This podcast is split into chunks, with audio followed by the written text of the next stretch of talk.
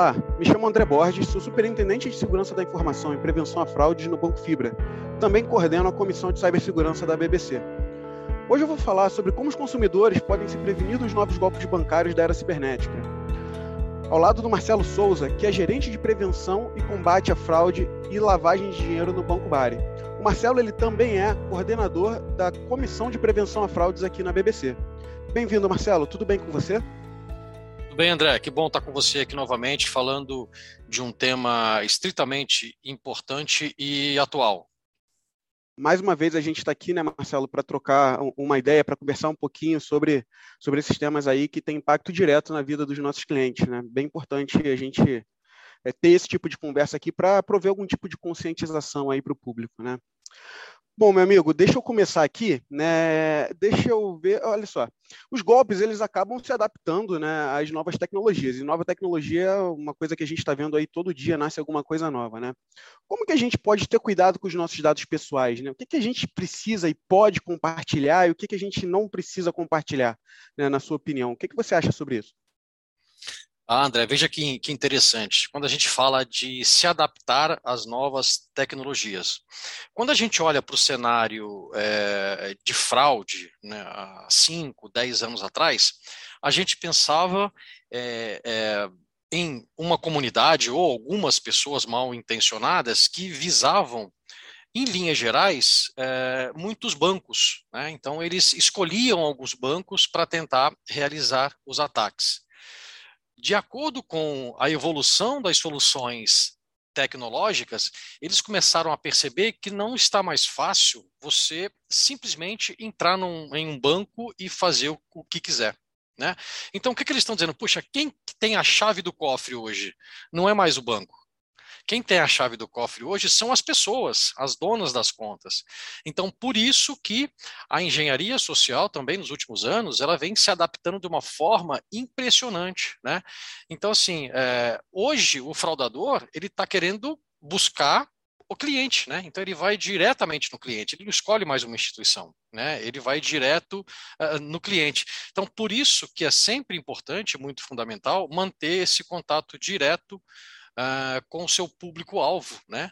Para que possa gerar dicas, para que possa uh, uh, ter sempre ali dica, não só dicas, como até mesmo alguns procedimentos sempre atualizados e mostrando para ele como que funciona e os cuidados né, que, eles, que eles devem ter.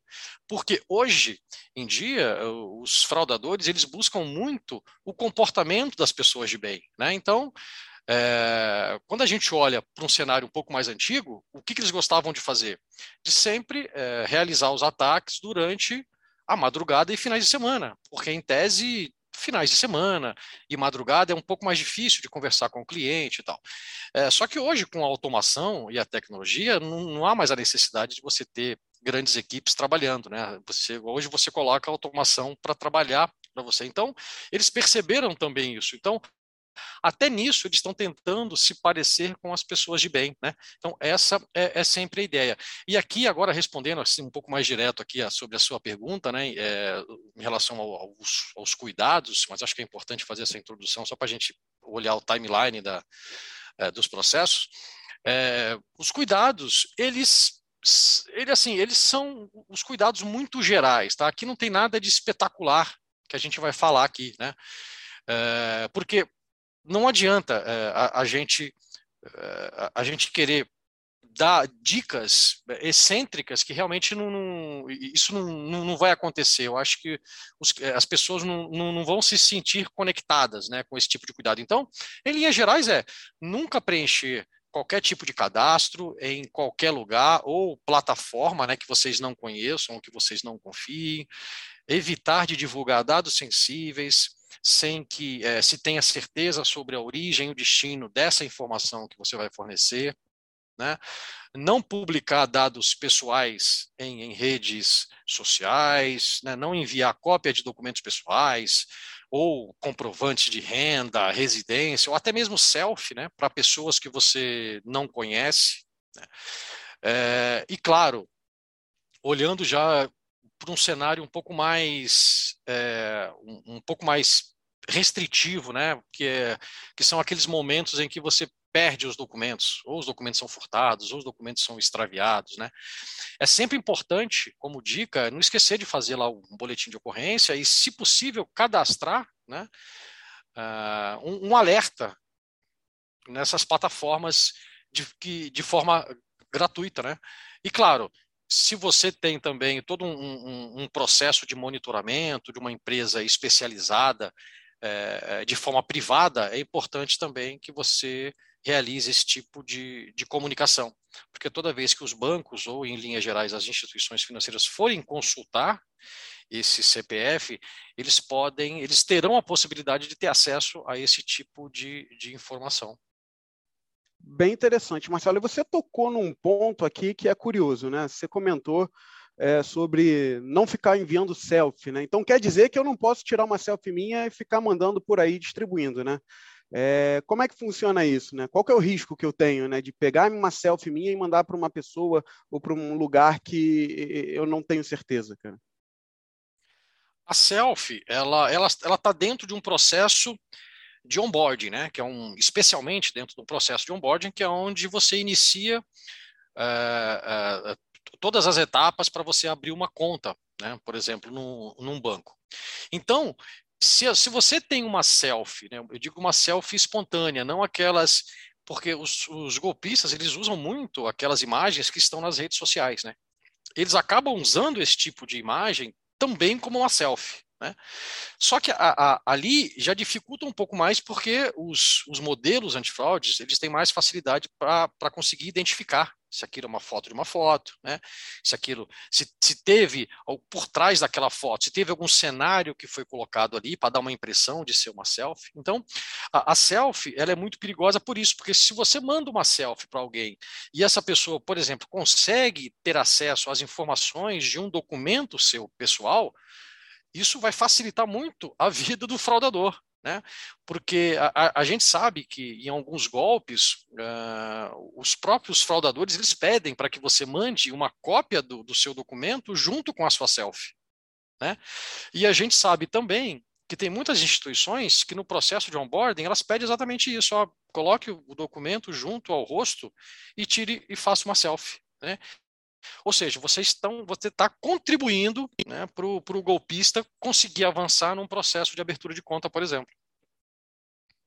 Perfeito, Marcelo. Uma coisa que eu sempre é, comento quando estou conversando sobre esse tipo de assunto, né, que a sua senha, se ela vazar, você pode trocar, né? Os seus dados biométricos você não pode. Você não vai mudar o seu rosto, você não vai mudar a sua digital.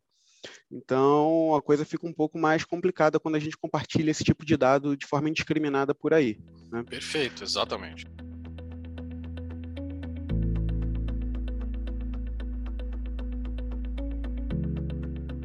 É, e dando sequência aqui, Marcelo, como é que você acha que os aplicativos de banco acabam contribuindo ou podem contribuir né, para a cibersegurança do usuário, do nosso cliente? É, uh, quando a gente fala é, dos aplicativos, é claro que a gente tem que é, sempre é, olhar, dar um, dar um passo para trás aqui, né? Porque é, olhando diretamente para o aplicativo, a gente tem todo um processo antes que é um, um, arsenal de infraestrutura né, que está por trás aí da autenticação de uma transação né, financeira ou até mesmo de um acesso. Né? Uh, e, e, os apps, eles acabam oferecendo camadas adicionais de segurança. Dando alguns exemplos aqui, como bloqueio e desbloqueio do cartão, uh, a possibilidade de você controlar os limites de transações diretamente pelo seu, pelo seu device, ativar ou desativar compra por aproximação, que a gente falou tanto né, no podcast anterior, todo aquele processo de recebimento de notificação para reconhecimento ou não de compras, né? Normalmente, é, os bancos eles mandam aquele SMS com o número 1 um, se você reconhece, número 2 se não reconhece, aí dependendo da sua decisão, é, dependendo da sua escolha, toma-se uma, uma, decisão, e até mesmo é, receber mensagens né, de compras que foram efetivadas. Né? Então você está ali fazendo uma compra, recebe ali a mensagem de que ó, você acabou de realizar uma compra em tal lugar, de tal valor, você fala ok, mas de repente você pode receber também uma, uma informação de uma compra que você não realizou. Né? Então, nesse momento, é muito importante essa comunicação, né? Que, que tem do app diretamente com o seu portador, porque ali você já percebe que, opa, eu não fiz essa compra, ali mesmo você já pode iniciar um processo de contestação e, claro, é, é, aproveitar e já bloquear o teu cartão para que o processo não se estenda ainda mais né, e o prejuízo aumente. Legal, bem interessante. E falando um pouquinho, né, de como que o público pode se proteger, né, de como é que a gente consegue é, fazer é, um monitoramento ali mais ativo, né, da nossa vida financeira, principalmente. Existe algum outro recurso de segurança que a maioria do público não conhece bem, né, para acabar fazendo a proteção aí dos seus dados no sistema financeiro?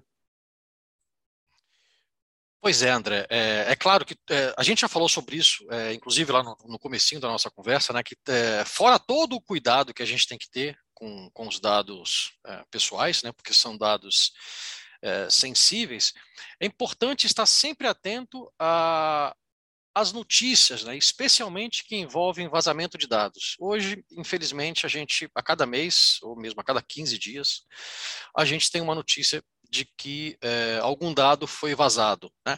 E toda vez que há esse tipo de, de vazamento, é, todos estão correndo um risco. Né? Todos que estão na base daquela, daquela empresa que teve o dado vazado, acaba correndo um risco né, de ter contas ou empresas abertas é, em nosso nome de forma ilícita, né? ou seja, a gente não reconhece. E claro, e para você verificar se abriram uma conta no seu nome, é, é importante que você tenha conhecimento do que, que está acontecendo.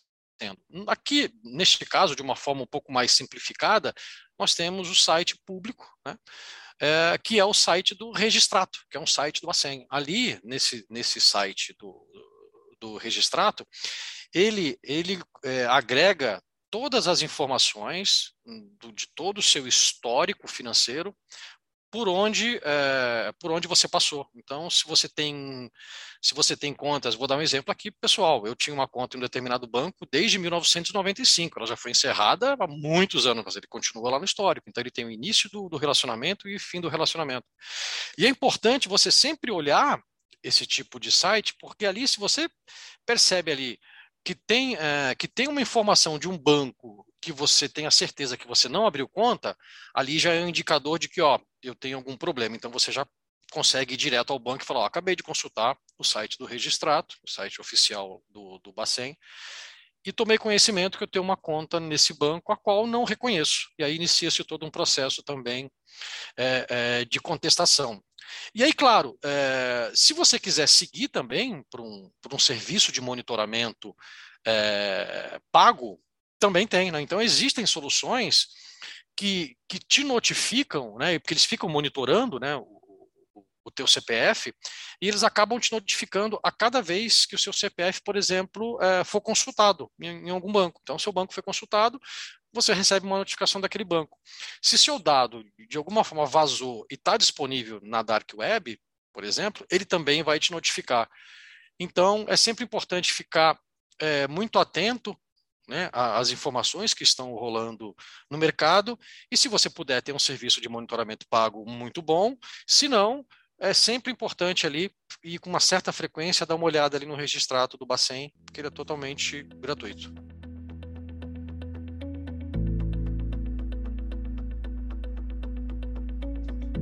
Legal, bem interessante, Marcelo.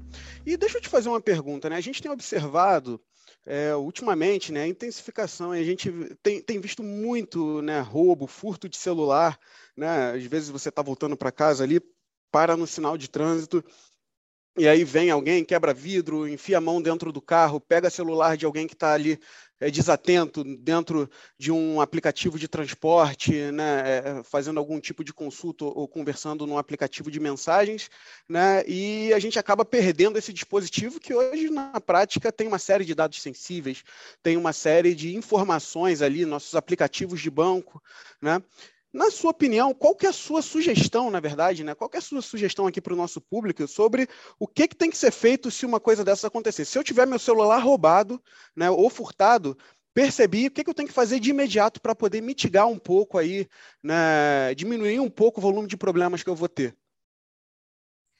É, veja que interessante. É, a gente fala muito do mundo digital, né? Tudo é digital, tudo é digital. E, inclusive, é, o roubo e o assalto ele também se torna digital, porque uh, as pessoas hoje não te param mais para me dar sua carteira ou me dar seu dinheiro. É, né, eles não pedem isso, eles pedem o seu celular. Né?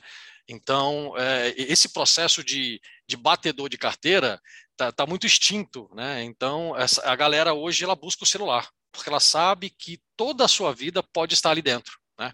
E tem muita gente do mal que está interessada nessas é, informações. Então, quando a gente olha aqui nessa possibilidade de ter o device ali é, roubado, furtado, ou, até mesmo é, extraviado, é sempre importante que você consiga rastreá-lo né, e tente apagar todas as informações contidas no aparelho.